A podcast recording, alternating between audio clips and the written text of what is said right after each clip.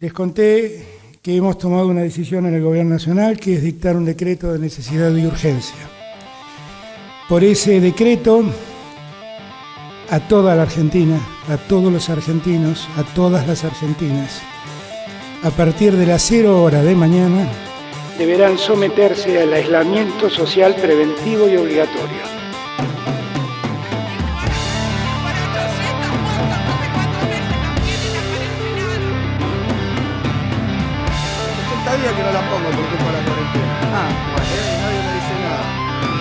He tomado la decisión de que vamos a prolongar la cuarentena. El 2020 no viene saliendo como esperabas, tranqui. No sos el único o la única.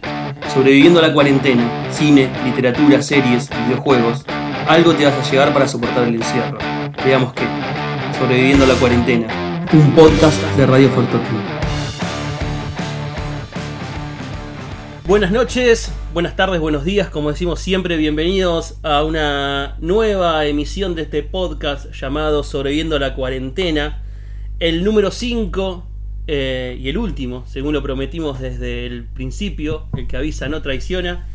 Así que yo soy Initi y estamos en Sobreviviendo a la cuarentena, capítulo 5, dedicado al cine. Buenas noches, buenas tardes, buenos días, Leandro.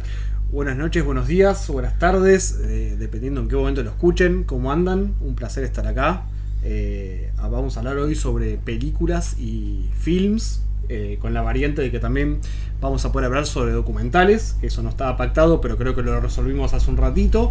Así que los documentales van a estar contando en esta emisión. ¿No es cine para vos el documental? Eh, no creo que sea yo la persona para responder eso. para eso hemos traído, trajimos un invitado muy prestigioso y un gran amigo, este, el señor Francisco. ¿Qué tal? ¿Cómo están? Bueno, gracias por la, la gran presentación. Em, Te vamos a pedir que respondas eh, a esta incógnita que surgió recién. Es, bueno, eh, ¿qué decir? Sí, sí, los documentales son, son películas. Supongo que Supongo que sí. No, no, no, vería por qué, la verdad. Estamos muy acostumbrados tal vez a confundir película de ficción. Ah, no a confundir, ¿no? A tomar la película de ficción como el, espacio canónico del cine. Pero bueno, eh, el cine comenzó siendo documental, así que supongo que morirá siéndolo también. Mira qué buena respuesta. Mira qué respuesta a ¿Eh? mi favor. Podemos decir que es el mejor invitado hasta ahora. Tuvimos dos, puede decir que tuvimos. Sí, sí, sí. Bueno, ranqueó fuerte. Bueno, pero el otro era extranjero. Así que yo creo que suma por ese lado. Eh, pero bueno, está bien, me gusta la, respuesta. Así que bueno, eh, no sé cuándo estén escuchando esto. en el medio les cuento, hubo una pandemia mundial. afectó a casi todos los países del mundo. Este podcast eh, originalmente eh, se pensó como un apoyo, un acompañamiento a aquellos que a través del encierro intentaban, digamos, eh, hacer sus días más amenos. Entonces, ciertas recomendaciones. Hoy, cuando grabamos este podcast, la situación es otra, no se solucionó para nada, pero ya no está tanto esa situación de aislamiento y de encierro, pero no se terminó de normalizar. La gente sigue haciendo home office, sigue habiendo más tiempo, no se puede juntar en eh, lugares como antes, entonces sigue habiendo consumos eh, de este tipo. Vos seguís viendo de todo lo que ya hemos hablado, cine, eh, bueno, que vamos a hablar hoy, literatura, videojuegos, series. ¿Seguís consumiendo como hace unos meses cuando empezamos a grabar el podcast? Eh, es algo que yo consumo siempre. o sea, hemos hablado sobre series, videojuegos, libros y hoy sobre películas. Es básicamente lo que vengo haciendo desde que tengo uso de razón.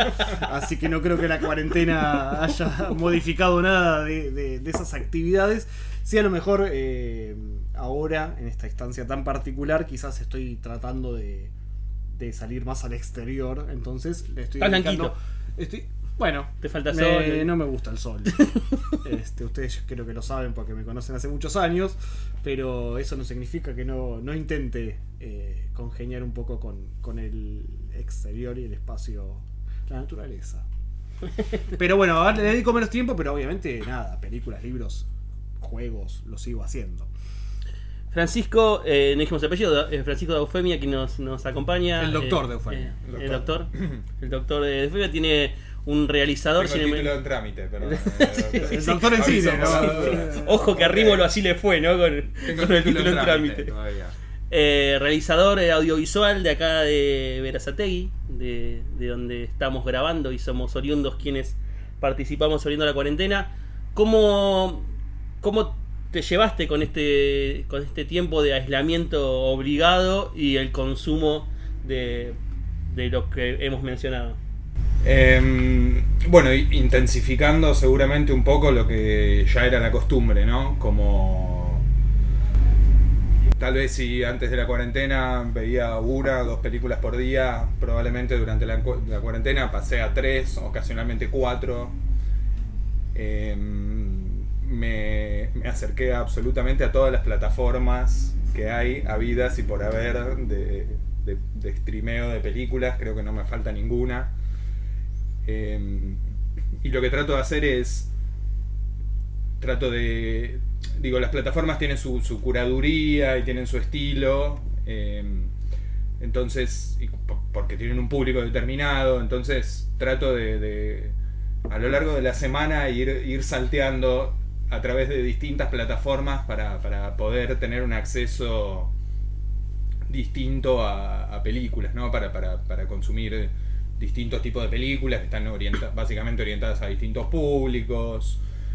Eh, eso hizo que afloje un poco con la piratería, digamos. Eh, pero bueno, siempre está también eh, la, la necesidad de ver todo ese cine que caído de las plataformas, ¿no? ¿Cuál fue la plataforma que más consumiste, por ejemplo? Eh, bueno, creo que fue pasando por épocas, pero a lo largo, por épocas dentro de la pandemia. Dentro de la pandemia. Eh, probablemente Amazon, Movie, estuve mirando mucho. eh, tal vez no tiene el mejor servicio de streaming Movie, pero sí es muy interesante el catálogo por esto mismo, de que son muchas películas que, suelen hacer recorridos alternativos. Pero creería que de, no, de lo más común, de Netflix y Amazon seguramente.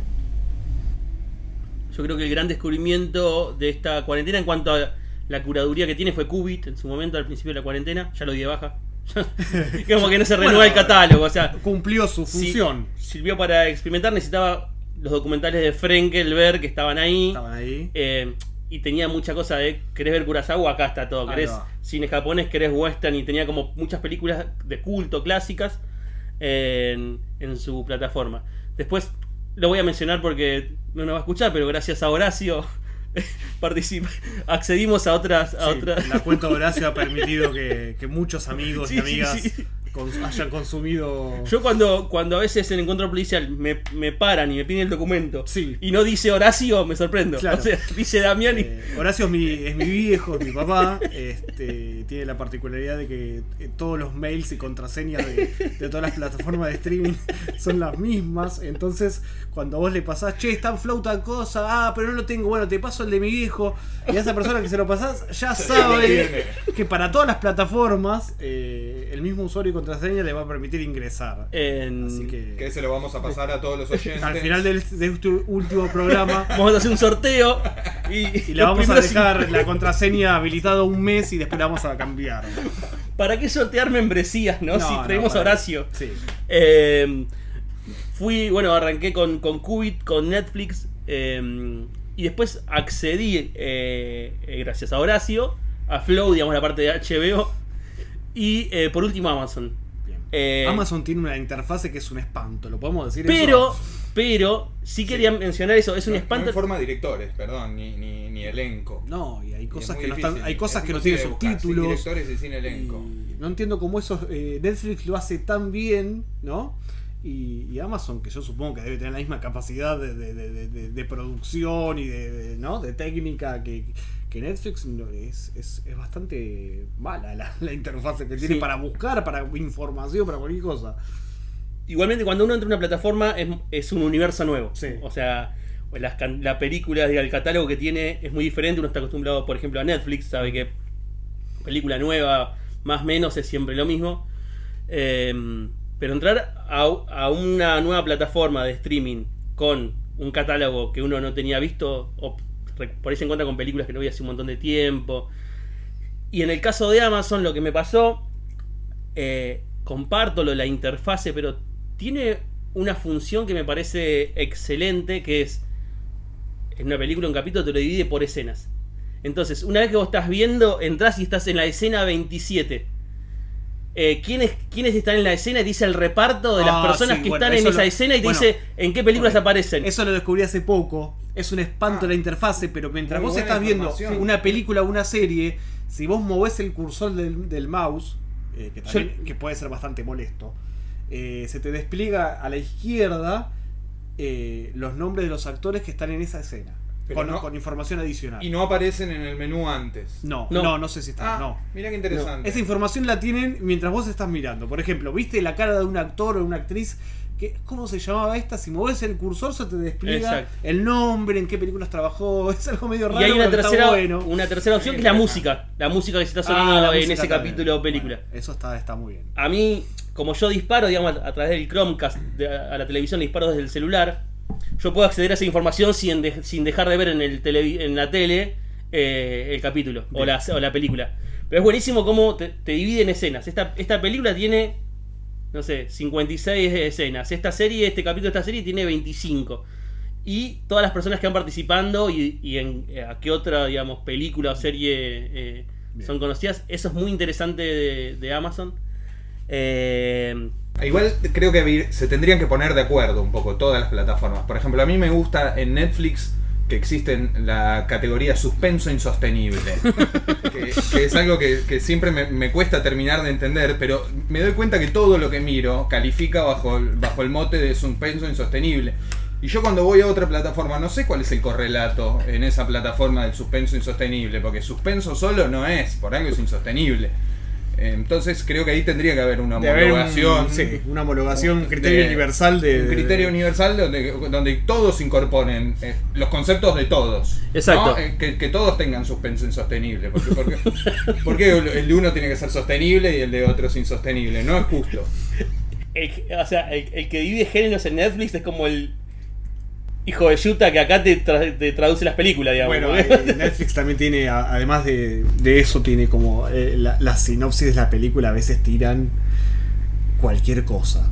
Eh, es muy divertido. Yo, yo, yo le miro mucho eso. eh, Viste que cuando vos vas pasando, te tira como una breve sinopsis o reseña. A veces dicen absolutamente cualquier cosa, porque te- además de que, que tienen cinco renglones para, ¿no? para eh, desarrollar el, el argumento de, de la película o del documental, a veces tiran unas magias que son muy graciosas. Así que a eso presten la atención porque a veces hay unas joyitas ahí.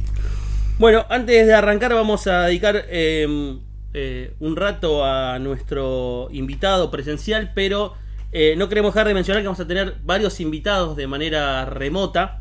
Este, este capítulo va a tener la particularidad que va a estar atravesado por audios de gente que Audio reseñas se pueden hace de, de- de esto recomendar películas un, un- un hobby, digamos, un, un pasatiempo muy interesante y, no, y lo queremos tener acá presentes los que consumimos habitualmente.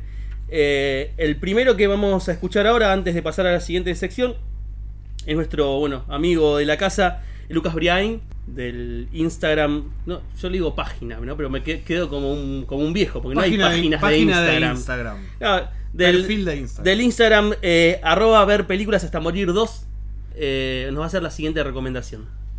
Hola, mi nombre es Lucas Beriaín, soy quien escribe en el Instagram Ver Películas hasta Morir 2 eh, y voy a recomendar una película.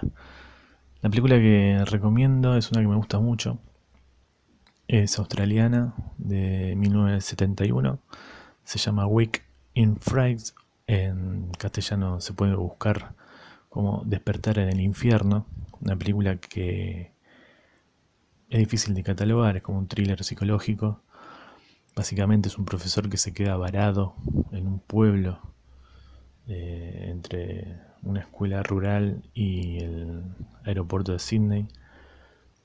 Y se queda varado en este pueblo y empieza a interactuar con todos sus habitantes.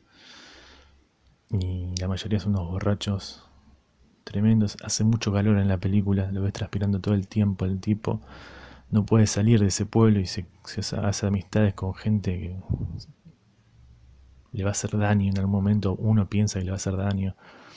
Básicamente es una película donde lo que se ve es a un tipo tomando mucha cerveza, transpirado, en un grupo de cazadores de, canguros. Después de esta película creo que se firmó como un tratado de que no pueden dañar animales durante la filmación, porque ahí mataron creo que incluso un cangurito pobre. Pero más allá de eso, es una película de, terror, yo creo que es de terror. El director se llama Tit eh, es el director que después hizo Rambo, ahí puede haber una conexión. Estos dos títulos, eh, Despertar en el infierno y Rambo, serán los más conocidos de este Ted Kotcheff. Em, así que bueno, esa es la recomendación que les dejo para ustedes. Perfecto, bueno, ahí pasó Lucas, eh, nuestro amigo de arroba ver películas hasta morir 2, recomendando Wake in Fright o Despertar en el infierno, película australiana de 1971, el primero de estos insert que vamos a tener en este quinto capítulo de eh, Sobreviviendo la cuarentena.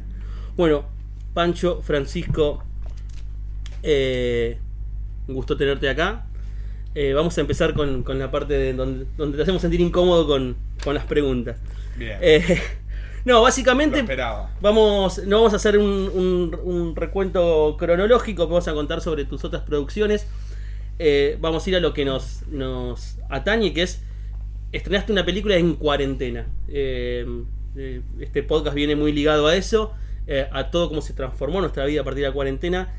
Y a diferencia de tu película anterior, eh, que se estrenó en cine, fue a la Patagonia, esta tuvo un estreno, algo que era como, digamos, para el laburo que lleva una película, estrenar por televisión y por un streaming, eh, sonaba como raro hace dos años, pero hoy obligado tuvo que, ir a eso. ¿Cómo, ¿Cómo, fue la experiencia? Bueno, eh, en un principio la experiencia no, no, no, generaba una buena perspectiva. Contemos, perdón, que a, las hechos la película que estrenó de ah, este año, o sea, importante. se estrenó en qué mes? Se estrenó en agosto en la pantalla de Cinear y por tele en Cinear. Bueno, no, lo que te decía, en principio la idea no, no, era la mejor de todas, pero por, por, el hecho de que la película fue pensada para, para ser vista por lo menos alguna vez en una pantalla de cine. Eh, pero bueno, después viendo un poco cómo se iba dando las repercusiones y cómo se iba moviendo el, público a través de la pantalla de Cinear, eh, le fui encontrando un poco el gusto a la situación, ¿no? Em, al darse por tele te permite llegar a, todo el país, básicamente, por TDA se dio gratis, eh, el, canal Cinear está en todas las plataformas de cable del país. Entonces, en ese sentido, bueno, hay un montón de lugares que no tienen sala de cine, hay un montón de, o sea, ni siquiera digo ciudades, ¿no? Hay provincias que prácticamente no tienen cines. Eh, hay gente que no tiene el hábito de, ir al cine, pero por ahí sí disfruta de ver una película en la casa.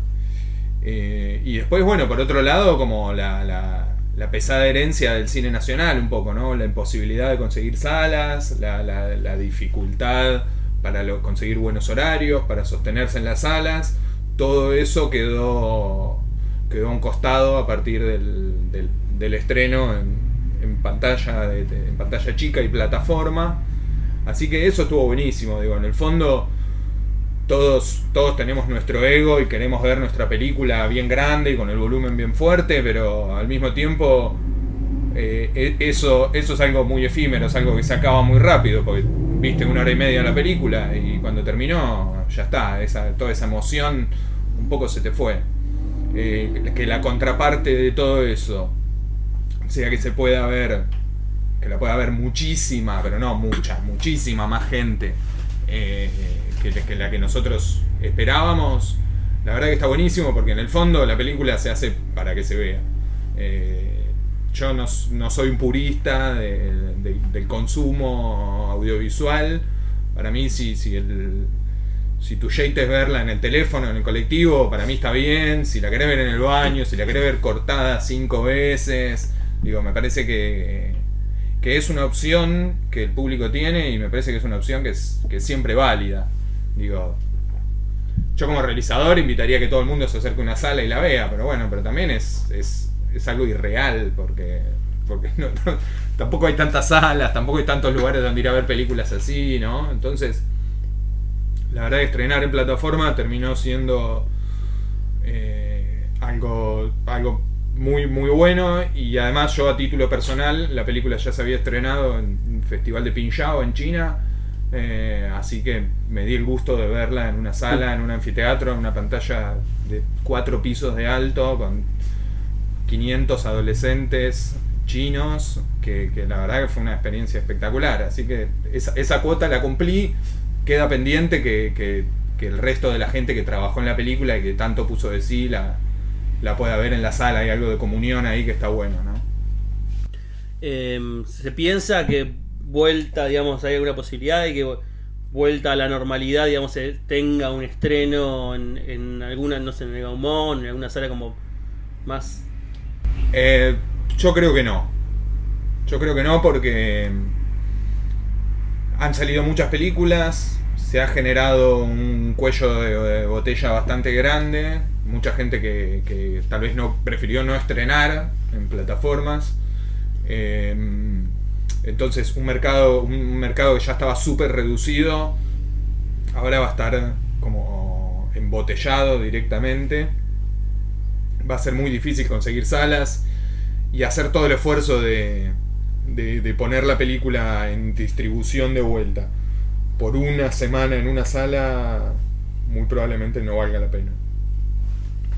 ¿Cómo, cómo fue en esto de no Em, resignar calidad por cantidad? O sea, si bien no es resignar, porque digamos es la única opción que tenías, decías, es muy interesante ver una película, uno la piensa en que se ve en una pantalla grande y con un sonido muy particular que es el del cine.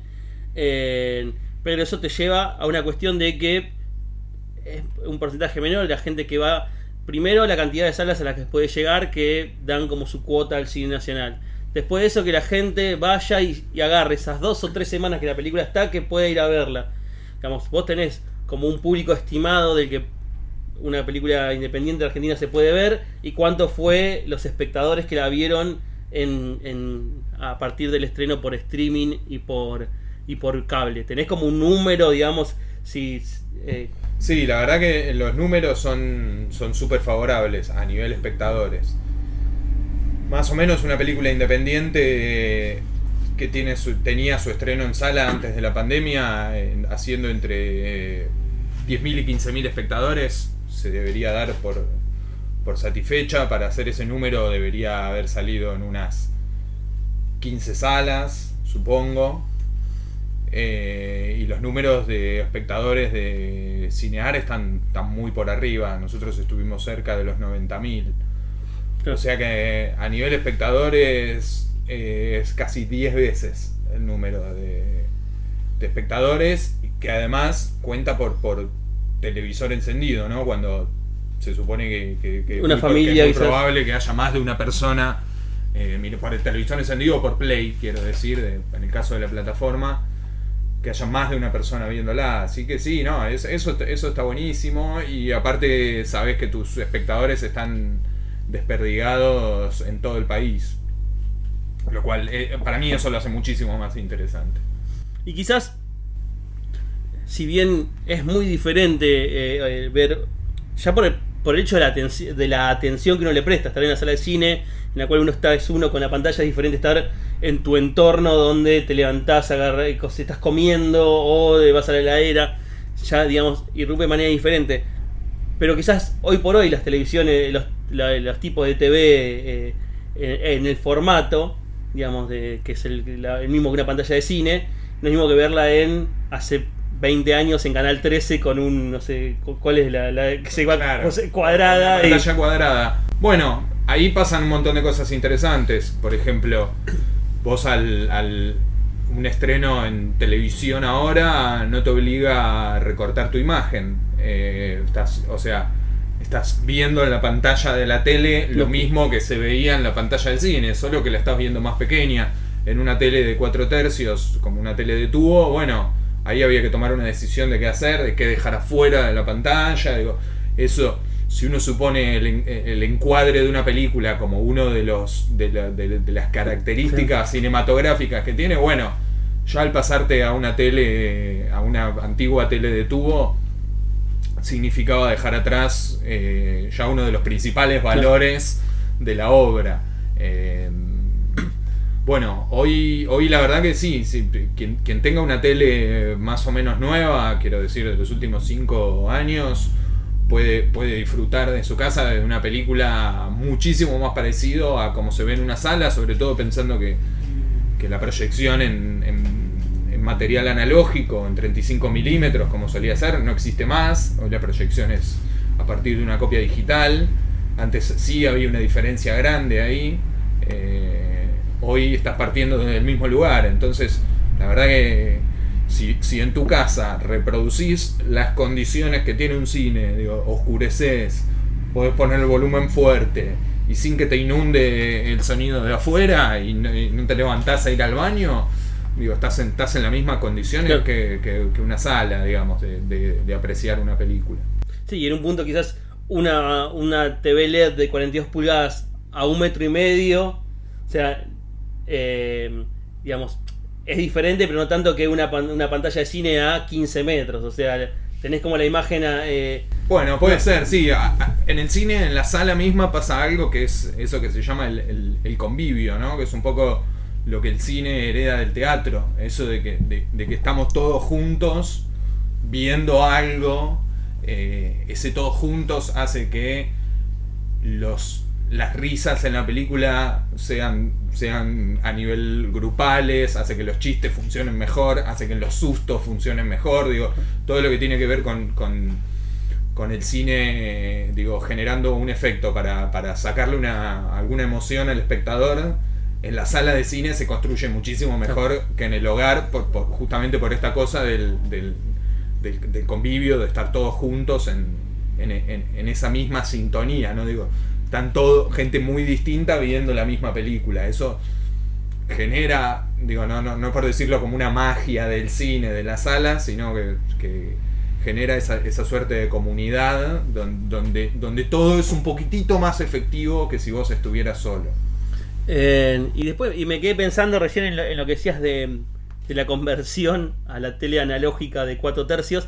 Uno, para que el que está escuchando tenga- tenga una. O sea, se entiende, pero para que, digamos, para hacerlo más gráfico, es Instagram cuando tu, tu digamos, tu cámara de fotos saca 16 novenos, que es como la paisada, y vos la querés subir a Instagram y te hace un recorte como hiper arbitrario. Instagram tiene la opción ahora de ponerle el tamaño original pero se pierde un montón, o sea, se, encuadra como al, apunta al centro y saca todo lo de los costados. Y quizás todo lo que uno compuso en una película, la composición del plano y, de que todo tenía un porqué, el punto de fuga, se pierde. Y la pregunta es, esa edición no la hace el director, la, edición de esa conversión la hace... O, el director... eh, eh, Bueno, mira, pas- pasa algo muy interesante. Ahora, en, en Cinear, por ejemplo, se están pasando algunas películas eh, argentinas de los años 80 que son copias recuperadas, ¿no? De copias que, estaban medio ahí rotas o se veía mal y se remasterizan y se hace el sonido. Se remasterizan desde los originales, entonces las películas son apaisadas. Pero como eran películas que estaban pensadas para ir a parar a televisión, básicamente lo que sucede es que en todas las tomas de la película todo está apretado hacia el centro. centro de la pantalla. No, no, en serio lo digo.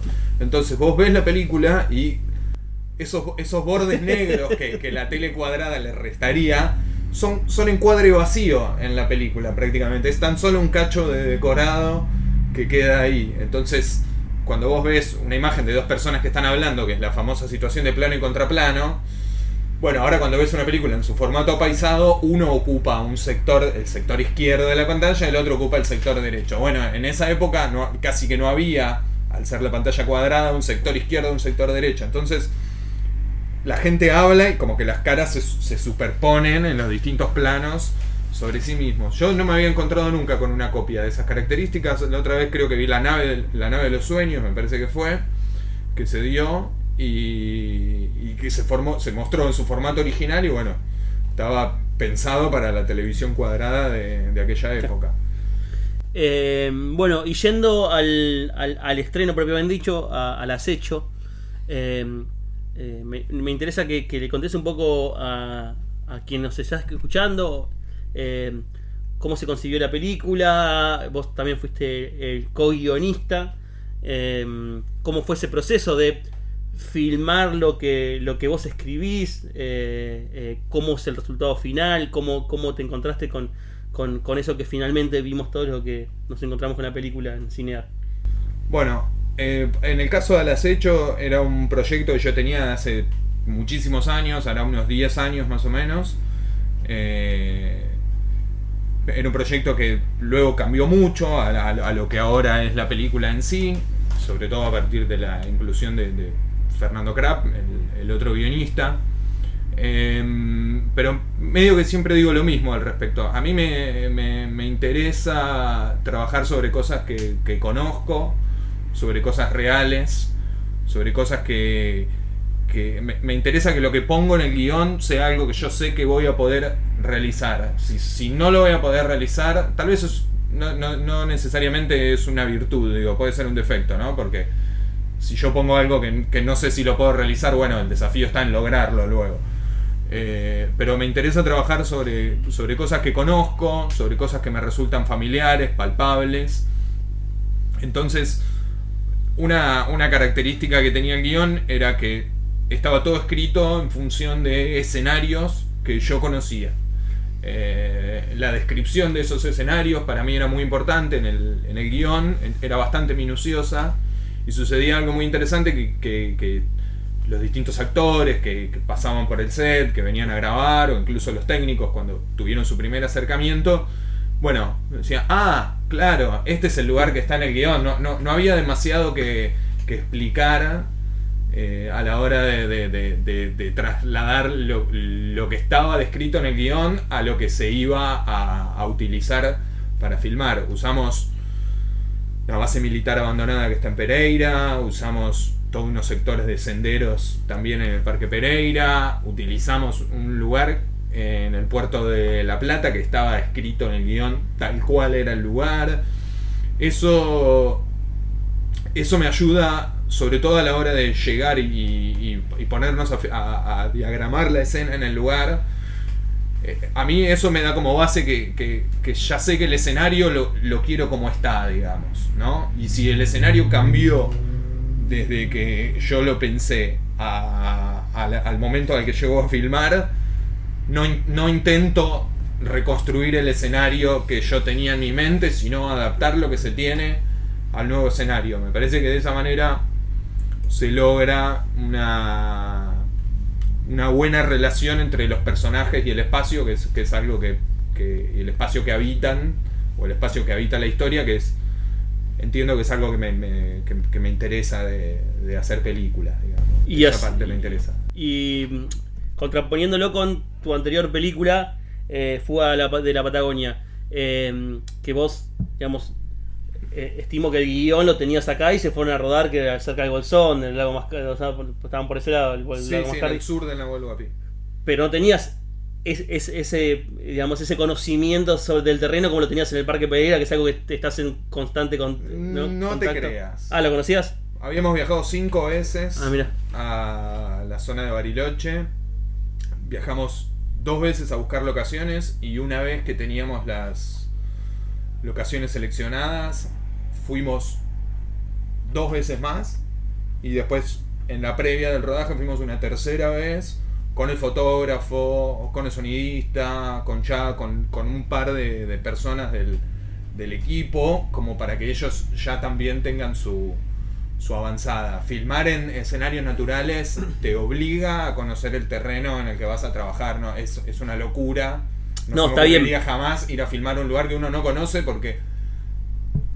Porque, porque si no lo conoce, ¿de, de qué lo conoce? Digo, de que lo conoce de fotos, de la filmación que le pasó a otro. Bueno, el escenario tiene un espacio sonoro, el escenario tiene accesibilidad, el escenario tiene un montón de características que te obligan a conocerlo, pero no por el hecho de, que te- de, de- de- de ser una suerte de, casillero que uno tiene que tachar Claro. como para hacer la película. Ok, conozco el escenario.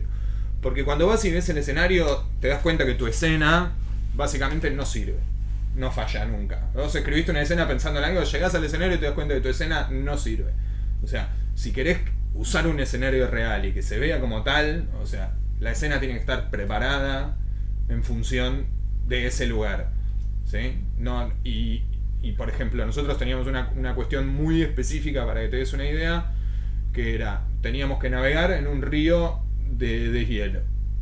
Entonces, el río de deshielo lo tenés que ir a ver en la época en la que vas a ir a filmar. O sea, lo fuimos a ver un año antes, Claro. exactamente, para estar en la misma época, porque no porque somos puristas, sino porque, porque tiene 6 metros de, de- Claro. de- de- de diferencia, digamos, ¿no? La costa está o a 100 metros o está a 5 metros, es completamente distinto. Y después vos también tenés que saber a lo que te vas a enfrentar, el clima, a, a- a- no sé, digo, tenés que estar ahí para, para, para ver la dificultad, porque uno puede decir, bueno, sí, voy a ir a filmar a la Patagonia, va a ser frío, llevo abrigo. No creo que sea suficiente, digo, voy a la Patagonia a filmar, me voy a mojar, me va a llover, me voy a tener que meter en un río, o sea, no es solo llevo abrigo, llevo botas, llevo un impermeable, digo. Eh, no, pero claro, eh, pero la pregunta es, ¿no esperaste a ir a ver los, lo- los lugares en Patagonia para, para tener el guion? Fue, fue un proceso en Fue- simultáneo. ah, ¿fue en simultáneo? Fue un proceso en simultáneo. Teníamos la idea, teníamos un guion, pero te diría que. Se fue enriqueciendo a partir de las visitas al, Sí, al ni, siquiera enriqueciendo, o sea, se fue definiendo. Claro. Fue mu- mucho más que eso. Te diría que, que entre la primera versión de no conocer los lugares o conocerlos por foto a la versión final de la película, yo creo que deben haber cambiado 80 de 100 escenas, una cosa así, digo, a partir de los lugares. Después, eh, una anécdota que ¿no? uno también va a conocer o tiene un trabajo como de investigación para superar cualquier eh, vicisitud, pero digamos las vicisitudes siempre aparecen y a veces eh, leyendo entrevistas, en este caso de primera mano como la tuya, eh, digamos, uno que no, no aprecia del otro lado de la, de la pantalla es contar la anécdota del, del gaucho que, que emprolijó al caballo. Bueno. Teníamos. eh, para grabar la escena, er- era el último día de rodaje, eran los últimos dos días de rodaje de la película. Y había una tropilla de caballos. Eh, y además, uno de esos caballos, uno de, uno de esos cuatro caballos que eran de la tropilla, actuaba en otras escenas. Grabamos el anteúltimo día sin la tropilla, solo con, con ese caballo, pero al otro día ese caballo tenía que seguir trabajando, tenía que seguir actuando. Pero el dueño del caballo había escuchado que al otro día el caballo iba a actuar en, una escena importante junto a una tropilla. Bueno, habíamos terminado de filmar y estábamos tomando una cerveza en la puerta del lugar que nos alojábamos. Y llega el jefe de producción pálido, completamente blanco. Bien, lo veo venir, viene derecho a donde estábamos nosotros, junto a Javier Ceballos, el otro director. Derecho a donde estábamos nosotros. Me acuerdo que llegó y lo que primero que yo le dije es, decime que no se lastimó nadie. Y él me dijo, no, no, no se lastimó nadie. Le digo, bueno, entonces está todo bien, decime lo que pasó. Le cortaron el pelo al caballo. bueno, el caballo tenía que tenía continuidad, como se dice, con el día anterior. Bueno, lo llamamos al director de arte, que era la persona que, que- que tal vez nos podría ofrecer una solución. Y el director de arte dice, bueno, se lo pego. Le hago, le hago una extensión al caballo, me quedo toda la noche despierto. El caballo tenía una melena como de medio metro, 70 centímetros, que le caía hacia un lado. Todo un pelo, bueno, una crin de caballo espectacular. Le hizo un flequillo, ¿no? Básicamente. A- ahora voy a eso, sí, pero sí, algo así. Bueno, el director de arte dice, bueno, le pego, se lo pego, me quedo toda la noche despierto, le pego pelo por pelo, qué sé yo, después se lo cortamos de vuelta.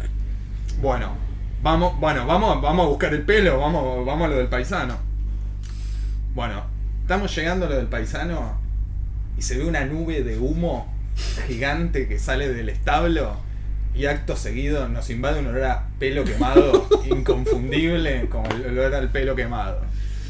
Corrimos, desesperados porque ya sabíamos lo que estaba pasando, y entramos y efectivamente ya no quedaba nada del cabello.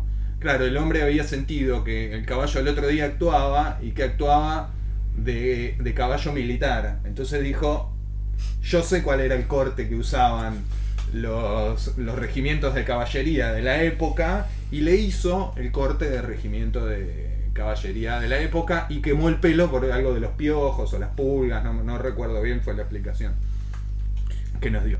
Cuestión, filmamos al otro día al caballo, todo bien desde abajo.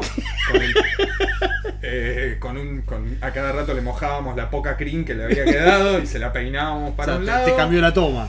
Cambió bastante las tomas, pero bueno. Bueno, pero aclaremos No que. se nota en la película, Aclaremos ¿eh? que el paisano no lo hizo de. de mala fe, digamos, lo hizo como. No, no, él quiso Vamos a preparar a, ¿no? al bicho para esta escena tan importante. Él escuchó que, que el animal actuaba de, de- de caballo del ejército y. Lo rapó. Y, y aplicó su conocimiento. No, le hizo una, una cresta cortita de unos 10 centímetros, estilo cepillo, como, como por ahí usaban los caballos de los caballos de los romanos, una cosa así. Eh, que entiendo que es un corte para, para de pelea, para que el, cabello no se enrosque, no sé qué. Bueno, así que. Pero quedó, quedó bien. Y después cuando hizo de caballo militar le salió mucho mejor, porque tenía- Ya estaba tenía- listo. Estaba maquillado, tenía el corte de pelo apto para la ocasión. Amigo, ¿alguna pregunta te haya quedado a vos para Pancho? Este, no, yo le quería preguntar si, si, si considerás que después de toda esta experiencia de estrenar eh, de esta manera online, ¿no? Y por cinear y por plataforma o por, por aire, si eso vos considerás que va a cambiar, en, digamos, uno supone que vamos a volver a una cierta normalidad de acá a no se sabe cuándo, pero que si, si va a ser más común eso en Yo- el cine nacional. Yo creo que sí, porque la realidad es que el, te diría en los últimos tres o cuatro años el, el- el cine nacional pasó a la anormalidad, digo, el cine nacional, la exhibición en salas del cine nacional eh, se trasladó a un escenario de, de, de nueva desnormalidad, no sé cómo decirlo, digo, las películas argentinas que no son las películas mainstream de los grandes estudios que hay acá, que tampoco son tantos, películas que se caen directamente en la distribución, películas que viajan a todos los festivales del mundo, cosechan los mejores premios, los más respetados los mejores festivales, películas que consiguen presupuestos gigantes de, de, organizaciones europeas que aportan para la realización de películas, eh, películas que no pueden tener demasiado lugar en salas. Yo creo que, que esas películas se van a se van a seguir estrenando en plataforma. El problema que tiene la plataforma, sobre todo la plataforma de Cinear, es que bueno, es que no, no le permite a quien hizo la película capitalizarse como, como si vendiera entradas, ¿no? Eh, entonces, de alguna manera se vuelve no redituable hacer películas y estrenarlas de forma gratuita. Claro, porque no hay, forma, bueno no hay por- forma de corte que corte entradas ahí, ¿no? Bueno, podría haberlo, pero, pero no lo hay. Eh, entonces eso es un, es un tema que es complicado. Digo, para una emergencia funcionó y, y la, y la- la realidad dice que es la tendencia del futuro el estreno en plataformas. Ahora la cuenta pendiente es, es un poco trasladar eso a, a ingresos para la producción, porque si no, no, no, no hay manera. Es como ponerte una fábrica de alfajores y obligarte, estar obligado a regalarlos.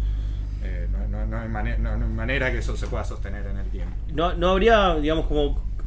Si bien hace un rato mencionaste que un clic no necesariamente es una persona, sino que puede haber tres o cuatro, eh, entendiendo que igualmente se federaliza el, el- contenido y no, y no depende de 16 salas o 15 o lo que sea, eh, que un clic cuente como una entrada, digamos, más allá de cuántas personas vean en, en ese clic. O sea, no sería redituable para, para el realizador que cada reproducción o cada punto de rating, digamos, cuente de alguna manera como Sí, sería sería súper redituable. Ahora, vos pensás lo siguiente. Una entrada, ¿Cuánto valía una entrada de cine antes de la pandemia? No sé, dos, siempre, siempre pagué con descuento de algo, así Bueno. que 250, pero ponen que está a 400 pesos, una cosa así. Ponele que está a 400 pesos. ¿Cuánto vale la suscripción a Netflix? 260 por, por mes, Ahí. 300. Ahí está la respuesta, porque no se venden, no se Claro. pueden vender entradas a reproducción local. No es algo contra Netflix. Digo, la gente cuando va al cine paga ir a un lugar. No paga para estar en la casa. Entonces, o sea, esto no es ni contra, ni, ni contra el espectador que no quiere pagar de más, ni, ni contra la plataforma, ni nada. ¿eh? Hay una cuestión de idiosincrasia de que uno, uno paga una entrada de 200 y pico de mangos, en el mejor de los casos, porque va a un lugar, a un lugar al que entra, a un lugar al que le cortan la entrada, a un lugar para el que se empilcha, etcétera, etcétera, etcétera, etcétera. Todo eso no pasa en el hogar. Entonces nadie va a estar dispuesto a pagar 200 y pico de pesos por hacer un clic para ver, para tener una hora, de una hora y media de entretenimiento, cuando del otro lado, por, por 400, tenés una suscripción a Netflix y tenés todo, las, todo el mes de entretenimiento. Claro, de Casi hecho por son- el- casi por el mismo precio. Son muy bajos los, los alquileres en Cinear. O sea, son alquileres de creo que 30 pesos. O sea, que es irrisorio. Y cuando ves una película en estreno en Cinear, en la plataforma, No sería un problema si no fuera tan marginal, margi- si no fuera tan escaso el acceso, por los números lo digo, a la gente que ve eh, cinear en el modo pay-per-view. Claro. No, no hay película que haya hecho más de 15.000 espectadores en el modo pay-per-view en, en cinear. Sí, es muy bajo, muy bajo. Entonces, hay una cuestión de que la plataforma se tiene que instalar en el tiempo y perdurar y, y de esa manera va a ir ganando va a ir ganando público. 30 pesos me parece algo accesible para pagar para, para ver una película de estreno. Eh, pero bueno, al mismo tiempo la misma cuenta que hacíamos antes. 10 estrenos son 15 horas de entretenimiento y es lo que equivale a una membresía de, Claro. un- de un- de una plataforma durante todo el mes. Entonces, ahí está el desafío. digo, hay que encontrar la manera de que. La solución no es poner la entrada de 30 a 200, porque no vas a vender ninguna. digo. Al contrario, es, un, es un mal peor. digo. La cuestión está en, bueno, no sé, en, en encontrar la manera entre todos de, que- eso funcione. Perfecto. Bueno, me quedan eh, preguntas con respecto a, a- al futuro, pero podemos dejarlas para, para después. Vamos a, a seguir avanzando. Vamos a escuchar el segundo eh, invitado virtual eh, de la noche. Eh, la recomendación en este caso va a venir de parte de Martín Vivas. Martín tiene una columna los viernes a las 12 del mediodía en el programa Más de lo mismo de FM del Este 99.3 de acá de. Y junto a Santiago Estebarena y amigos hace la revista El Cine Probablemente, la cual pueden conseguir en elcineprobablemente.wixsite.com. Así que vamos a escuchar eh, qué nos recomienda Martín. Buenas amigos, primero gracias por la invitación. Les cuento que durante la cuarentena, como bastante gente, eh, dispuse de un poco más de tiempo de lo normal y pude meterme de lleno con algunos directores. Eh, ir por director, por autor, es una buena estrategia para llegar al mejor cine, pero no es la única. Fui por el gran Leonardo Fabio, que tiene una película del año 1969 que quiero recomendarles, que se llama El Dependiente, en la que salen Walter Vidarte y una jovencísima Graciela Borges. La historia es así. Fernández trabaja hace años en la ferretería de Don Vila, que queda en un pueblito. Tiene la esperanza de que a la muerte del viejito, él se convierta en el dueño de aquella, ya que, bueno, Don Vila no tiene familia. El tema es que Fernández se enamora de la señorita Placini, una vecina cuyo padre ha fallecido y que tiene una madre con claros problemas psicológicos. Todo esto va a llevar a que Fernández desee que las cosas sucedan más rápido. Un film que no solo habla de la dependencia laboral, sino de la dependencia en todos sus sentidos.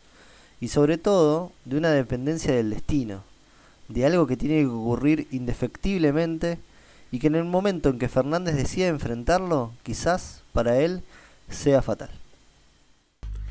Bueno, ahí pasaba entonces Martín Vivas recomendándonos para ver, eh, anotadísima, eh, El Dependiente de Leonardo Fabio. Y ahora vamos a pasar nosotros a las recomendaciones Eh, la misma lógica que en literatura.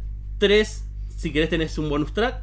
Bueno, Eh, creo que en, en literatura había sido los tres que leíste en esta cuarentena Sí. y uno que no leíste pero te hubiera gustado leer. Eh, esto podría ser lo mismo si querés. Bueno, voy a. Creo que voy a utilizar la misma lógica. Eh, de hecho, voy a usar eh, en mis tres recomendaciones dos películas que creo que se estrenaron en el 2020 y una que voy a hacer trampa, que obviamente es una película vieja, pero que no la voy a dejar pasar y ahora voy a explicar por qué. Este, la primera película que me gustaría eh, recomendar, que bueno, ahora que tengo el aval de, de mi amigo Francisco, eh, es un documental, eh, así que creo que, que compete, ¿no? Eh, Sí, sí, en, claro. este, en este programa. Está en Netflix, es Mystify, que es el documental sobre el cantante de In Excess.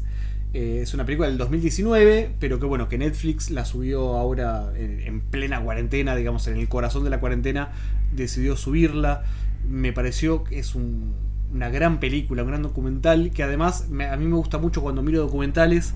eh, sé que no es una de las condiciones eh, estrictas de, ¿no? A la hora en la cual se piensa hacer algo, una investigación, un documental que es que aporte investigación nueva o elementos nuevos sobre una historia que quizás, o por lo menos para mí, había quedado olvidada, que es eh, cómo murió y por qué, ¿no?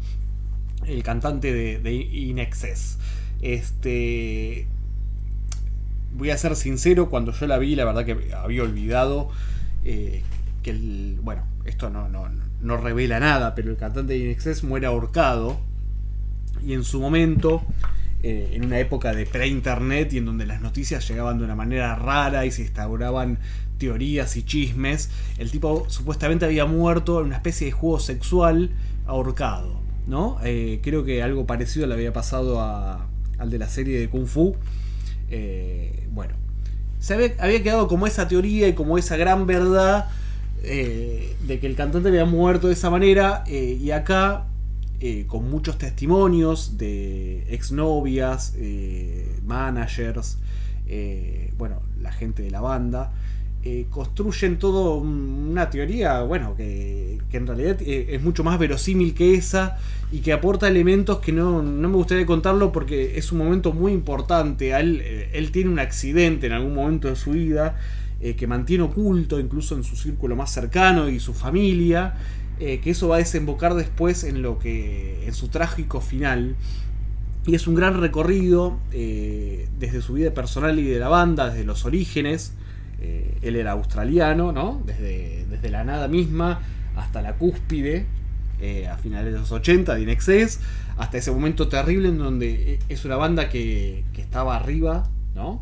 Y empieza como a perder protagonismo, sobre todo cuando empiezan a, a- pegarla o a avanzar bandas como por ejemplo Oasis. Entonces empieza a quedar como desplazado esa, esa fama o esa cúspide de, de estrella o dios del rock, eh, cómo eso le pega negativamente, más asociado a este accidente que le pasa, eh, se va convirtiendo en una especie de bomba atómica psicológica en él, que después, eh, cuando ustedes, si aceptan ver esta recomendación, eh, van a entender qué es lo que pasa y, bueno, y, se, y explica un poco este desenlace final que, que le, ocurre justamente en su tierra natal, porque él después de muchos años de, vivir en Francia, en la, en la- en la costa azul y qué sé yo, por fin tiene como eh, la chance de tocar en su tierra natal, ¿no? que siempre es como una cuenta de ir a Australia y dar eh, un gran recital, una, un- una mini gira por las ciudades más importantes de Australia, y el tipo antes de, de dar eh, ningún show se, se suicida en un hotel de, creo que de Sydney. Bueno, es, una, es un gran documental y además es una gran chance para volver a escuchar los discos y los temazos de Inexcess. Estoy de acuerdo con vos en el sentido de que cuando uno recomienda un documental, el spoiler es medio raro, porque es, es algo que pasó en serio, entonces, che, al final el Che Guevara muere. Bueno, no Sí. spoileás nada. No. Pero en este caso es tan revelador el dato que tiran que me parece que eh, es casi. actúa como en una trama de ficción. Que yo, si yo te revelo eso, te saco como un 40% de lo, in- de lo clave del documental. Exactamente. Que, que es lo que le pasa a él. Lo que sí se puede spoilear, a, a- a partir de lo que mencionabas de Basi, que es chiquitito, en un momento Inexcess estaba como en retirada o con no tanto apogeo como a fines de los 80. Y a él le toca darle un premio a los de Oasis. Y ella venía con una depresión muy grande y como, con muchos problemas. Y le dice, cuando dice, bueno, el ganador es Oasis, subió los hermanos Gallagher. Y Noel le dice algo así como, eh, qué paradójico que las estrellas, eh, eh, los fracasados, le, o una cosa así, le, le den los premios a, la- a la- a las nuevas, a, a las nuevas estrellas del rock and roll. Y el tipo está como al lado de ellos, Eso se lo dice en vivo. en vivo. En una a- transmisión a nivel mundial. eh, en donde él. Digamos, eso el documental lo cuenta muy bien. Él, in- eh, digamos, la, la cúspide de Inexcess ya había mermado, ¿no? Y le, y le toca entregarle el premio a, a- a la, futura. Bueno, a, a la estrella de rock en auge, ¿no? Él estaba en bajada, Oasis estaba en subida, y cuando hacen como ese traspaso de premios, el otro lo bardea en vivo, y es como una puñalada al Sí. corazón. Es uno de los grandes momentos que tiene ese documental que yo la verdad que no ni me acordaba. que terminan como está haciendo Lane Excess un tema bardeando Oasis después Claro, de eso. claro, O sea, es, es terrible. Yo creo que uno odia ahí a Gallagher, Sí. eh, o te cae muy mal. eh, nunca cayó muy bien. eh, pero bueno, este, este es un gran documental y lo, lo recomiendo mucho. Este, así que si pueden, véanlo. La segunda película que me gustaría recomendar es El juicio a los siete de Chicago. Eh, se estrenó ahora también en 2020. Eh, una película que si yo te tendría que decir de qué trata, es una película que trata sobre un juicio. Nada más aburrido, ¿no? Que, que una disputa legal que basada en un caso real que duró como 6-7 meses en Estados Unidos, en la época eh, de Vietnam.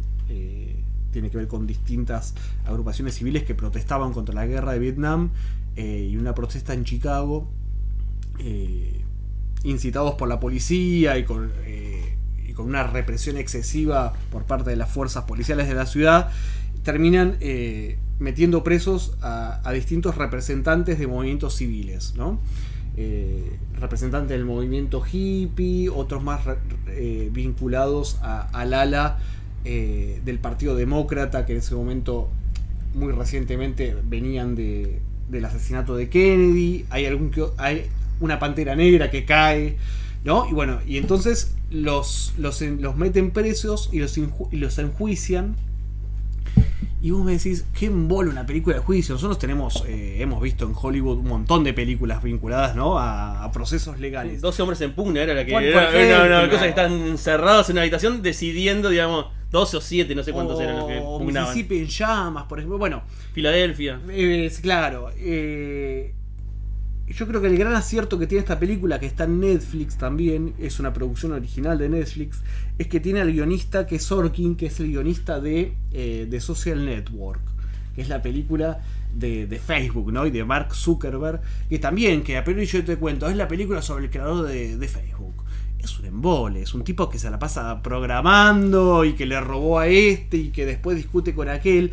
Pero el guion es tan ágil de, de Social Network que, no sé, de, repente parece una película de acción, porque pasa, pasa de todo todo el tiempo. Y acá pasa esto. Eh, el guion es tan bueno, a mi entender, que una película de un juicio, en donde el 90% de la película transcurre, ¿no? En, en, digamos, eh, en un juzgado, eh, se te pasa volando y es súper interesante. Y está, bueno, obviamente apoyado en un caso real. eh, y es increíble. eh, esto después me tuve el trabajo de, de investigarlo. el rol que. del juez. ¿no? Un troglodita que ya estaba en sus últimos años al borde de jubilarse. Y de repente le cae este caso. ¿no? Con unos hippies. eh, y que se con un tema que obviamente le- lo excedía y que es un bochorno y que evidente y que fue así en la vida real eh, una gran película que vale la pena vale la pena verla eh, sobre todo por esto por el guion. O sea no es, no es muy espectacular pero te subís y va. Y para cerrar la tercera película y acá sí voy a hacer trampa no tiene nada que ver con un estreno eh, de este año ni nada por el estilo en breve eh, Netflix otra vez eh, va a subir Apocalipsis Now, eh, que es mi película favorita, eh, en su versión extendida. y yo creo que es una gran chance para volver a verla. y no solo para volver a ver la película, sino para leer la novela, El corazón de las tinieblas. Para mí y esto es mi humilde opinión, después lo podemos discutir, es una de las mejores adaptaciones de guion Sin duda. que yo por lo menos conozco o me atrevo a, o, sea, con mucha vergüenza me atrevo como a afirmarlo porque la novela transcurre eh, a, eh, a fines del 1800 en África eh, y también la historia es parecida. hay alguien que tiene que ir a buscar en el Congo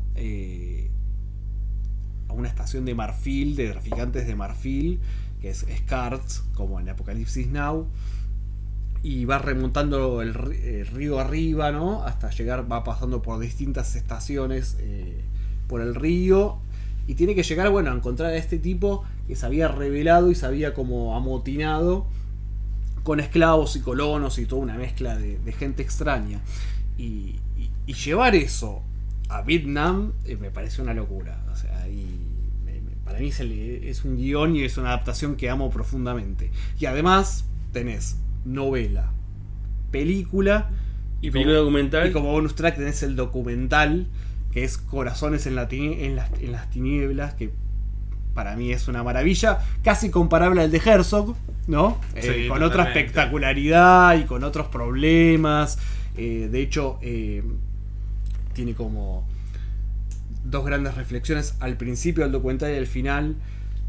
Al principio eh, lo que se dice es, nosotros estábamos en la selva filmando con un presupuesto exageradísimo, con un montón de excesos y con un montón de actores que estaban re locos, ¿no? Muy parecido a la situación del ejército estadounidense en Vietnam, o sea, con, ¿no? con, con aviones, helicópteros, bombas de todo tipo. Bueno, esto llevado al cine y cómo todo eso, sumado a los excesos y a la locura y a la psicodelia de, de la época, llevó a un montón de situaciones súper extrañas y problemáticas. Eh, la verdad que es un combo Bueno, que vale la pena. Es interesante agregar de cómo la realidad se mete en el rodaje de una película. En- cuentan en El corazón de las tinieblas, no, no en la novela, sino en el, Documental. en el documental. Eh, la película no está filmada en el sudeste de Asia, la película está filmada en Centroamérica. Eh, y entiendo que el país que, que el- no, no- no recuerdo bien ahora cuál era, pero el país que entrega los helicópteros para la película estaba, en, estaba combatiendo contra un grupo de insurgentes. Eh, entonces los helicópteros que, que tenían que, que venir a actuar en la película, de golpe se tenían que ir a hacer una operación eh, a algún lado.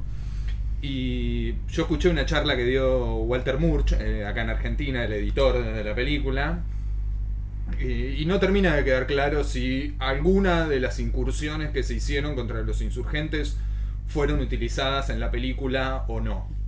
Eh, así que bueno, ahí también como, como la realidad se mete adentro de, de las películas, por más que uno, hoy que hablábamos de la planificación, ¿no? Por más que uno planifique, planifique, planifique, el país en el que está filmando puede entrar en guerra y eso ha- hará que tus planes sean un desastre o... O pueden te- ser escenas que utilices después en o la pueden película. ser un desastre que vos utilices en tu película. Excelente. Entonces, amigo, esas son tus Esas tres son mis tres películas, las tres están en Netflix. eh, Creo que Apo- Apocalipsis Now va a estar próximamente, o si es que ya no está. Pero bueno, esas son mis, mis tres recomendaciones. Perfecto. Bueno, vamos entre medio, eh, antes de avanzar, a escuchar una recomendación de otro invitado virtual. Eh, es el caso de Agustina Osorio, de arroba el cine según Sánchez en, en, eh, perdón, en Instagram. Eh, un- otro, otra cuenta de referencia a la hora de- de ver cine y anotar. Así que vamos a escuchar qué tiene para recomendarnos. Hola, mi nombre es Agustina Osorio de El Cine Según Sánchez y paso por acá para recomendarles Las Buenas Intenciones, una película argentina de Ana García Blaya. Para mí esta es una carta de amor de una hija hacia su padre y una oda a la vida en el país en la década de los 90. La película cuenta la historia de una familia de clase media con padres separados que tienen que enfrentarse a los desafíos de su situación particular y del contexto general de la época. Me gusta recomendarla porque es una película que emociona con una honestidad absoluta y sin empalagar. Y para mí eso es invaluable. Además, tiene una excelente banda sonora para quienes gustan del rock y del ska. Yo celebro este tipo de cine nuevo en el que directores y directoras están haciendo sus óperas primas y nos acercan este tipo de películas sinceras y con mucho sentido. Gracias a Sobreviviendo a la Cuarentena, les mando un saludo grande.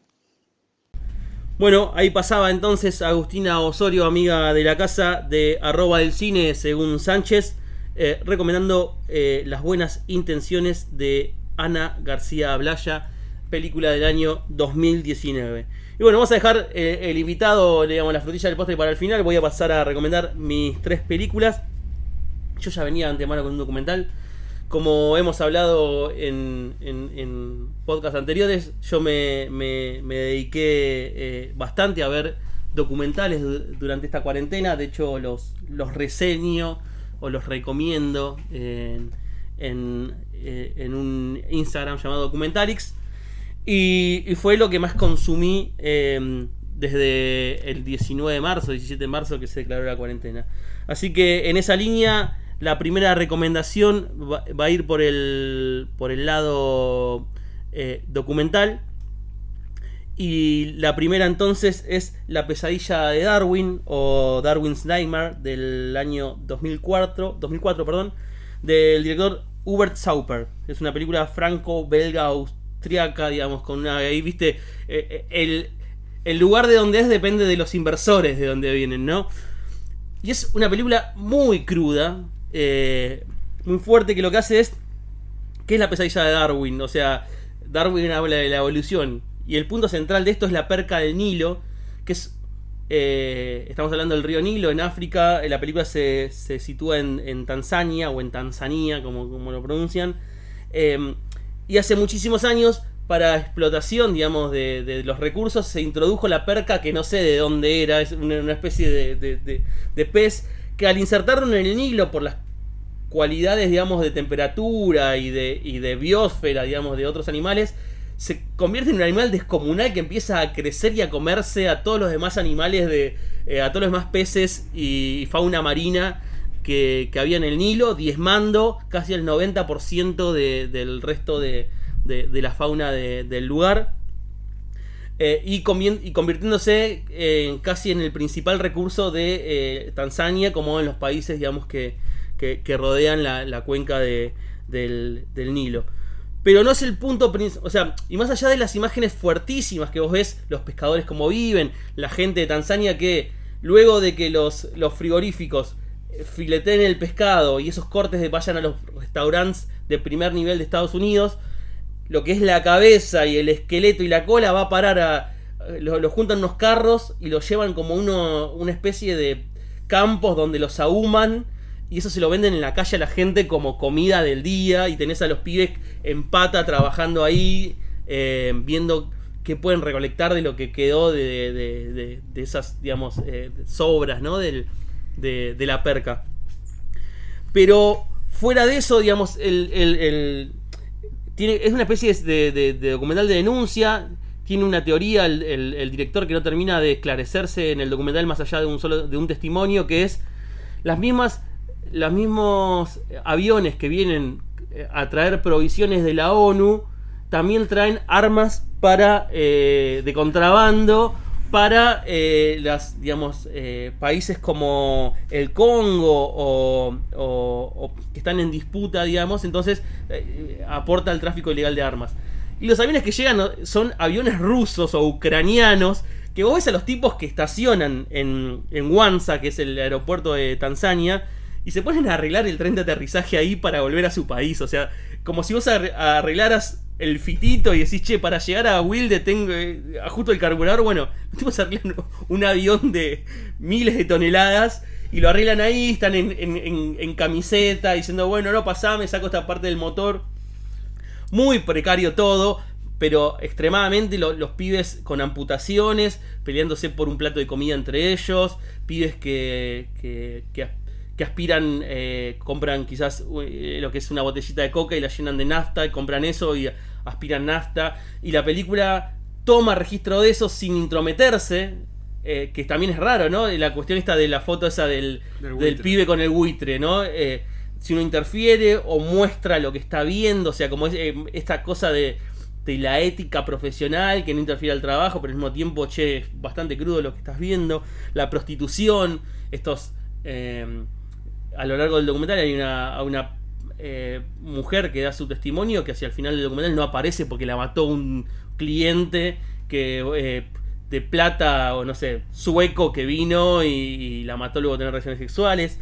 Eh, hay un testimonio increíble de un tipo que es el guardia de seguridad del Instituto Nacional de Caza y Pesca. Y hay tan poco recurso que el tipo no tiene un arma para defender lo que es el, el, Perímetro. el perímetro, sino que tiene un arco y flecha con las puntas de las flechas envenenadas. Entonces, el tipo está escondido en la oscuridad diciéndote, eh, bueno, ¿cómo es eh, su, su modus operandi para esperar a los ladrones que quieren ir a ver si se pueden llevar un poco de nafta de los autos o entrar a ver si pueden rescatar algo de metal para vender? Es esperar en la oscuridad. Si está dentro del alambrado, o sea, no es tu culpa. No, es increíble, eh, parece mentira que funcione eh, de esa manera eh, el mundo. Pasa acá inclusive, nos sorprende con cosas de África y acá, digamos, andate un poco para el norte. y, y hay cuestiones muy crudas en ese sentido. En algunos casos, perdón, las armas eran para Uganda, no para, para, mm, para el Congo. Eh, y, y entró como cierta controversia. Hay unos que dicen, bueno, che, vos estás mostrando todo lo malo que trae la perca del Nilo y no lo bueno que le trajo a Tanzania. Estás, eh, no está comprobado lo del el contrabando, pero en sí el documental es muy crudo. Arranca, para que te la idea de precariedad que se maneja, el tipo que está coordinando el aterrizaje de un avión ucraniano está con un diario matando una invasión de eh, abejas a la torre de control y atendiendo a una señora que llama para reclamar algo y le dice, señora, este no es el interno para reclamos, se tiene que llamar al otro número. O sea, peleando con una vieja y matando abejas mientras trata de hacer aterrizar un avión en, en el aeropuerto de, de Wanza en Tanzania. Entonces esta película está en YouTube, es de fácil acceso, eh, la pueden encontrar ahí, es eh, La pesadilla de Darwin de Hubert Sauper del año 2004. La segunda recomendación es la primera película que vi después de largar dos, tres meses de, de documentales, era, venía como muy cebado en esa, no venía, no venía viendo nada de, ficción. Eh, y digamos, me empecé a ver como por directores. Eh, una, dos películas, no la, la filmografía entera. Eh, en este caso me, digamos, me concentré en Adolfo Aristarain. Recomiendo esta entre las dos que vi. Eh, podría haber recomendado cualquiera de las dos. Eh, la otra era Tiempo de Revancha del año 1981, una gran película. Pero me seguí por Últimos Días de la Víctima eh, del año 1982. eh, con un elenco de la hostia: Federico Lupi, Soledad Silveira, Ulises Dumont, Julio de Gracia, China Zorrilla. Para que se una idea, Julio, perdón, sí, Julio de Gracia y Federico Lupi eran una especie no declarada de El Gordo Porcel eh, y Olmedo o, eh, no sé, Mingo y Aníbal, porque vos lo ves en dupla, no sé, después vi El Arreglo, están los dos, después ves Plata Dulce, que es creo que es de Fernando Ayala, si no me equivoco, están los dos, eh, ves... la que nombraste en tiempo de revancha aparecen De Gracia y Federico Lupi. O sea, como que van en tándem todo el tiempo. Y en este caso, arranca, tiene un comienzo increíble la película, en la cual vos ves a Federico Lupi vestido como una especie de dandy, entrando a un departamento sesentoso, setentoso, en realidad muy, eh, muy lujoso. Eh, y vos decís, el tipo está en su casa. El tipo va, escucha música, prende la tele. Y cuando prende la tele aparece Julia Gracia, entrevistado, diciendo eh, que con el periodista diciéndole, su empresa estafó a un montón de gente. No, no, eso lo verá la justicia. La cosa es que va avanzando la película y mientras Federico Lupi dentro del, departamento escucha discos y, y se sirve un poco de, bebidas, va subiendo eh, de gracia al departamento y, te da- y lo que te das cuenta es que el departamento es de gracia, no de Lupi. Bueno, la cosa es que Lupi es como una especie de sicario muy prestigioso en su época, Mendizábal, eh, y es contratado para matar a Julio de Gracia. Se dio hace un par de años toda una controversia en torno a esta película porque lo, lo, lo hacía- hacían un paralelo con la muerte de Nisman. ¿Por qué? Porque Mendizábal, Federico Lupi, eh, le pega un tiro, lo hace meter a De Gracia en la bañera, le pega un tiro, le pone el arma en las manos, y luego con unas tanzas y una, la cosita sacada de la Victorinox, cierra por dentro, digamos, estando fuera del baño, cierra la, la llave, entonces pasa que el tipo se encerró en el baño y se mató. Entonces, cuando fue lo de, lo de Nisman, eh, hubo, digamos, parte de la prensa que citaba esta película. A partir de eso, a, Mendizábal, este asesino, lo, lo, llaman de, de- de una empresa, digamos, él eh, eh, unirse en sociedad anónima, eh, porque el tipo era, tenía una fama muy grande para, para hacer sus trabajos, y lo mandan a seguir eh, a un tal culpe, eh, y es un y termina siendo un juego de nada, no lo voy a comentar, digamos, eh, le piden un seguimiento a él de culpe en el cual se va metiendo y empieza a cometer errores que él antes no tenía, de, de interferir, de empezar a relacionarse con las con las con las con las personas cercanas a este culpe, con su exmujer, con su hijo. Ulises Dumont es otro gran personaje que aparece en el medio, que es como un amigo que él tiene en una parte del conurbano que lo va a ver, que está Varela. siempre que está con putas eh, que, que invita a dormir a la casa. Eh, nada, gran película, gran película del año 1982. Y además es una gran novela de José De- Pablo, de José Pablo Feynman, del Feynman bueno. Del Feynman Del bueno. Feynman bueno. Este, una novela, un Del año, del año 1982. Entonces, esto, la segunda es Últimos días de la víctima. Y por último, me fue difícil eh, elegir la última película de este top 3. Voy a decir que quedaron afuera. Digamos, de trampa, ya me recomendé 5 en vez de 3, pero quedaron afuera Stranger eh, Than Paradise de Jarmusch del año 1984.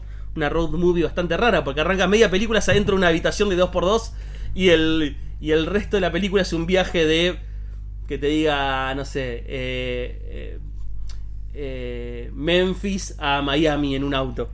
Eh, y la segunda es eh, Clerks, de la ópera prima de Kevin Smith, de Smith, perdón, de 1994, una película de muy bajo presupuesto en el cual es un día en un tipo que tiene un almacén y el, que tiene el videoclub al lado.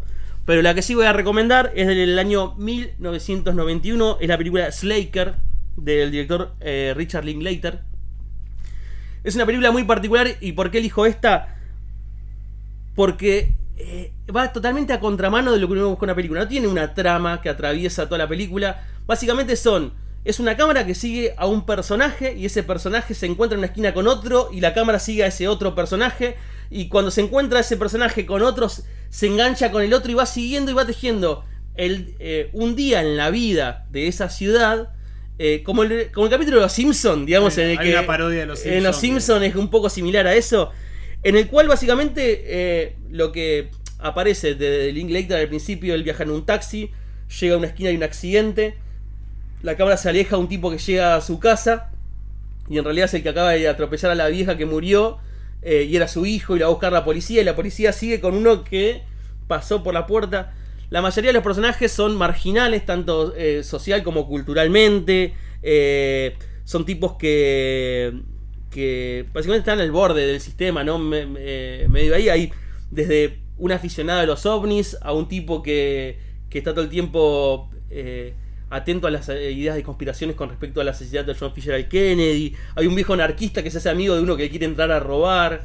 Eh, y nada, me parece que es muy interesante que una película que en sus personajes se, se centra no más de 5 o 10 minutos, logre hacerte eh, eh, prestar atención a lo largo de casi dos horas que, dura la película.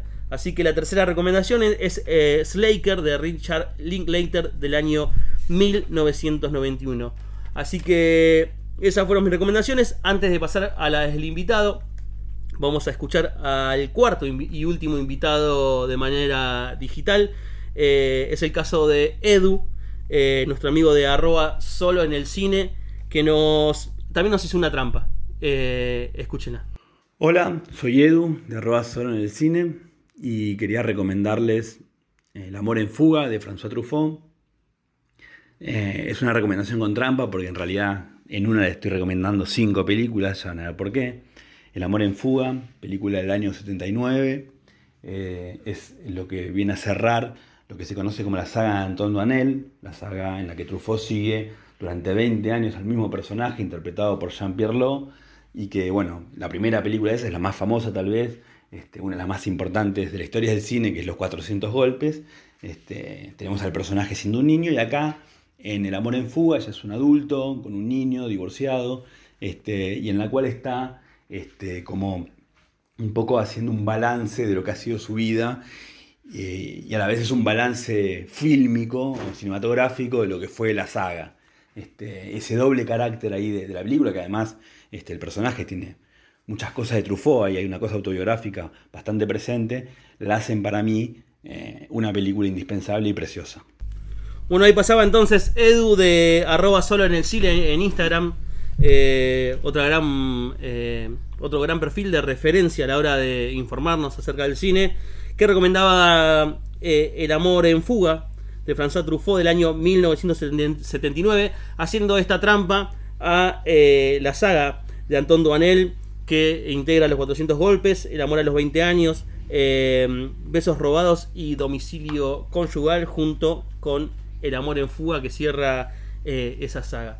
Vamos ahora a pasar a la recomendación del invitado eh, Francisco de Eufemia, tu top no sé cuánto, porque ya me, me asustás. Yo voy a recomendar de todo, sin entrar demasiado en detalle para que tal vez se encuentren con las películas y puedan sacar sus propias conclusiones o sus propias ideas.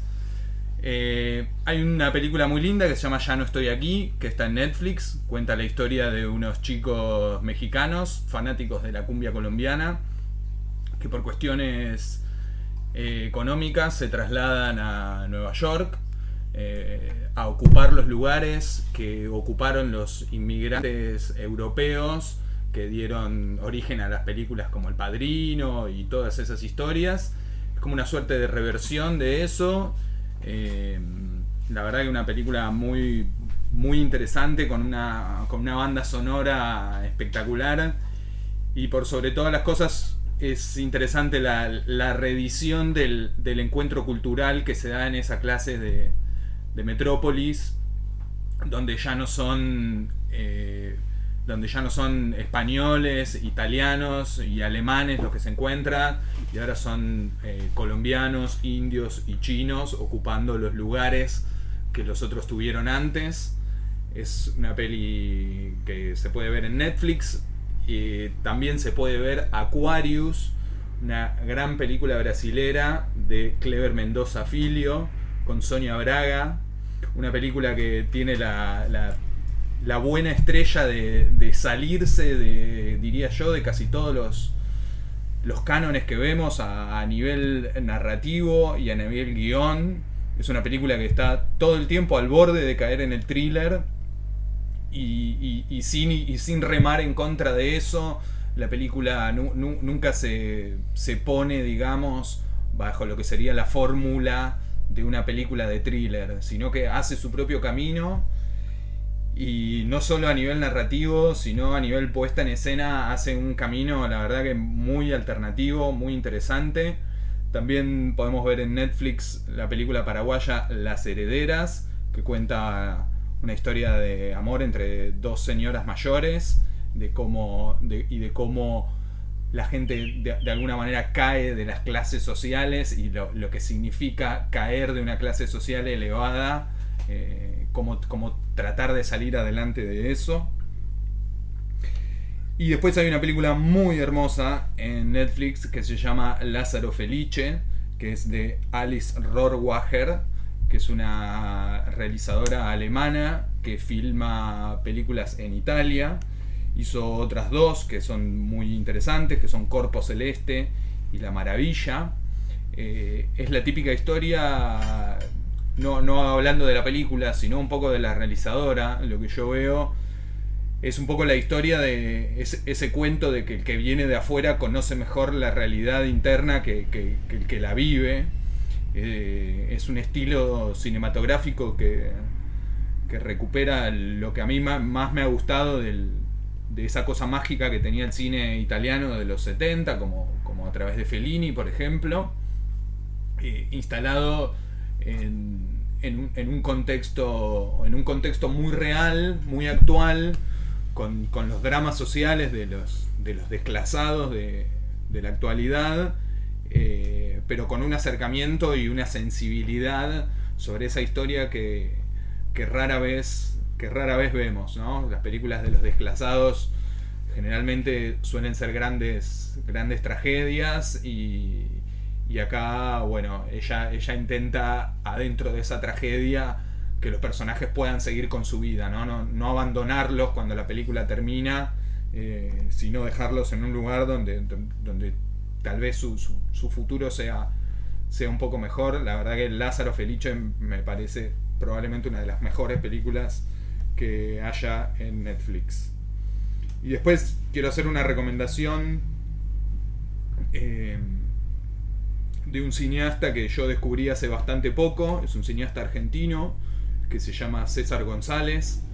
Hace un tipo de película muy particular donde sus personajes y sus escenarios a priori hablarían solo de la marginalidad por, por, porque se trata de, de, barrios, de barrios de emergencia y de personajes que la sociedad calificaría como sin futuro, pero sin embargo eh, este, este insider de, de, este mundo eh, logra retratar no solo la realidad de los, de los barrios bajos, sino la realidad del centro porteño y la, visión que puede tener un, adolescente de la periferia sobre lo que el, mundo de, la ciudad y la porteñidad eh, representa. Una, una, muy buena. Un, una muy buena contraprestación, digamos, a, todo esto que estamos acostumbrados de ver de, de, del marginal y, tal vez tanta, tanta estereotipación, estereotipización, no me acuerdo cómo se dice, de, estos personajes. La verdad que el cine de, César González trasciende absolutamente todo eso. Su primera película más conocida fue Atenas, que es una película, es un policial en un, en un barrio de emergencia, donde, donde los adolescentes llevan adelante su vida un poco como pueden. Pero en su nueva película que se estrenó hace poco, Lluvia de Jaulas, la propuesta es, es muchísimo más amplia, la propuesta busca trascender todo, todo, ese lugar común que, que, muchas veces el cine nacional le da a la marginalidad.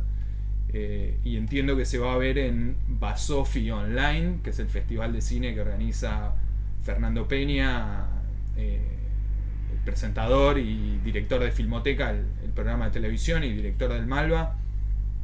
Entiendo que va a estar pasando sus películas, que de todas maneras creo que se pueden ver en, en, YouTube. César González, Lluvia de Jaulas, alta recomendación. Después, para quienes tengan ganas de acercarse, del 21 al 29 de noviembre está el Festival Internacional de Cine de Mar del Plata Online. No sé si lo saben, pero hay muy pocos festivales clase A en este mundo, no llegan a 10. Uno de ellos es el Festival de Mar del Plata, que está a la misma altura que cualquiera de los festivales más conocidos como Cannes o San Sebastián o Berlín o el que sea. Está dando su, su versión online, las películas se pueden ver gratis, hay que... Creo que hay que sacar la entrada, no, no estoy muy seguro cómo es el sistema porque está saliendo recién en estos días, pero me interesaba recomendar puntualmente, si bien es súper amplio, pueden ver el catálogo y hay un montón de información para, para elegir qué ver. Un crimen común de Francisco Márquez, que es su segunda película de ficción. Él antes hizo La larga noche de Francisco Santis, que es un thriller independiente espectacular. Así que ahora está esta peli nueva, Un crimen común, con Elisa Carricajo. Y también se estrena Nosotros nunca moriremos, de Edu Crespo. De los, Edu Crespo es uno de los, de los cineastas, de los prolíficos cineastas entrerrianos que hay en Argentina la película viene de ganar, eh, creo que la Concha de Plata en el Festival de San Sebastián y alguna participación, creo que en, Berlinale, en Berlinale también. Así que esa peli está en competencia argentina.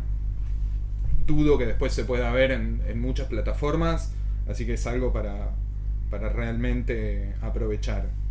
Y sigo así en una pasada muy rápida. Me gustaría...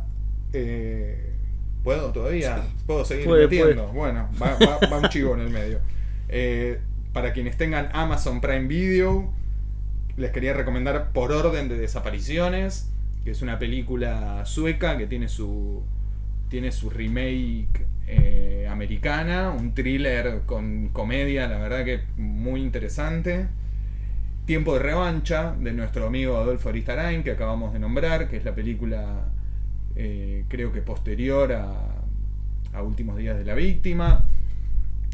Fuga de la Patagonia, mi primer película, la pueden ver en, la pueden ver en Amazon Prime Video, incluso la pueden ver en vimeo.com para que no tenga suscripción y ahí la pueden ver gratis o como sea. Y la última que me quedó, en Flow vi Alanis de Anaí Berneri con Sofía Gala haciendo, una, haciendo de una trabajadora sexual que tiene un hijo. La verdad que es una película eh, muy sensible que se mete en un ámbito don- donde muchas películas suelen, suelen andar en terreno fangoso. Esta peli logra, logra transmitir una, una historia una historia complicada, pero, pero al mismo tiempo muy luminosa. Así que justo el reloj dice 10 minutos, 3 segundos, y yo terminé con mis recomendaciones. Excelente. Bueno, queridos. Eh, ¿Cómo no lo habíamos definido? Podcast escuchas, radio escuchas, ¿no es? Nada, gente que se prendió con, con Sobreviviendo la Cuarentena. Gracias por habernos acompañado en estos cinco capítulos. Antes de cerrar, quería preguntarte, eh, Fran, ¿cuál es el presente? ¿Cómo, cómo, ¿Cómo ves el futuro? ¿Venís trabajando en algo que se pueda comentar? ¿Venís con ganas de hacer algo? ¿Venís con varios proyectos? Eh, siempre trabajando, obviamente, eh, con, eh, en el ambiente del cine, pero algo propio, digamos. Ven- ¿Venís como desarrollando alguna idea? Bueno, eh, sí, algunas, hay algunas ideas. Hay una idea de hacer una remake de una película argentina, pero no, no, no puedo decir mucho más. Hay todas cuestiones de, de derechos y demás de fondo que deben ser deben ser resueltas antes, antes de, Sí, antes sí, de sí. poder siquiera mencionarlo. Eh, la verdad que sería algo muy interesante. Eh, estoy desarrollando una serie de ficción, escribiendo, y estoy haciendo un documental de archivo que se llama Manual de Operaciones Psicológicas, que es un, un ensayo sobre un documento hallado, un- perdón, sobre un documento que generó la dictadura llamado Manual de Operaciones Psicológicas, que yo entiendo su, tuvo su correlato audiovisual en un, en un montón de, de- trabajos que se hicieron durante, durante la época de la dictadura. Bueno, y ese es el, el- proyecto más concreto en el que estoy laburando. Perfecto. Bueno, amigos, han sido cinco, cinco capítulos, para mí monumentales. O sea, uno dice cinco capítulos y parece poco todo lo que llevó esto de. ¿No? En el. En el. Nada, en el tiempo en el cual nos toca vivir, digamos, de, de- de poder juntarse con toda la, la- la- la- la- ¿no? Los protocolos, como te dicen ahora que te- no, nos juntamos con todos los protocolos y poder sacar eh, un podcast que ha tenido mm, su- sus repercusiones. Eh, de hecho, he dejado hoy afuera una gran película que, que es Miracle Mile, que la que recomendé como en el primer piloto y ya, ya hubo gente. Y no hablaste de esa película. Ya, una, ya hubo gente preguntando cómo se llama esa película, Sí, digamos, por sí, las sí. redes, así que ya me, me, me- me sentí eh, realizado por esa gran obra bizarra del cine posapocalíptico de televisión, medio eh, ¿no? Re- rememorando a, a- a- em, eh, After Hour. After Hour. Muy parecido a After Hour, pero con bombas nucleares y. En el y- medio. pero bueno, han sido cinco capítulos que. No sé cuándo. eh, esto empezamos a- a subirlo en septiembre. Eh, es el final, todo concluye al fin. Ha sido un gran, un gran recorrido, nos ha costado un poco, hemos paseado por distintos campos y por distintos temas, eh, nos hemos dado el lujo de, invitar a, a grandes amigos a que charlen sobre distintos temas y la verdad que a mí me pareció que estuvo bueno. Así que seguramente o quizás nos veremos en algún otro proyecto. Eh, ojalá así sea. Pero bueno, ha sido un placer. Pancho, Bueno, tu que- momento para. Que, que no dependa de una próxima pandemia, ¿no? Otro proyecto, por favor, les pido. O sea, que sea independiente de eso. Eh, bueno, no, yo gracias por estar invitado a esta charla de bar, prácticamente, grabada. Espero no haber dicho nada fuera de mis cabales, de lo cual me arrepienta a la hora de, de escuchar el podcast. Seguramente me arrepienta de algo, pero bueno, no, la verdad que muy, muy lindo, los, los estuve siguiendo y la verdad que contento, cómodo de estar acá. Qué grande. Bueno, queridos eh, oyentes, entonces esto ha sido eh, la última, esto ha sido la última emisión de Sobreviviendo la Cuarentena, capítulo número 5 dedicado al cine. Gracias a Pancho, a Francisco de Eufemia que estuvo aquí presente, pero también eh, a Lucas, a Martín, a Agustina y a Edu que estuvieron. Eh, ha sido un placer pensar eh, esto como para acompañarlos en, en estos tiempos tan adversos.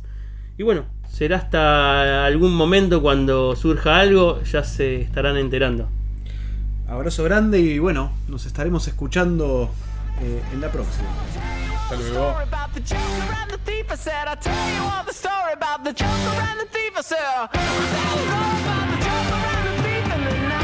Esto fue Sobreviviendo la Cuarentena, un podcast de Radio Factotum.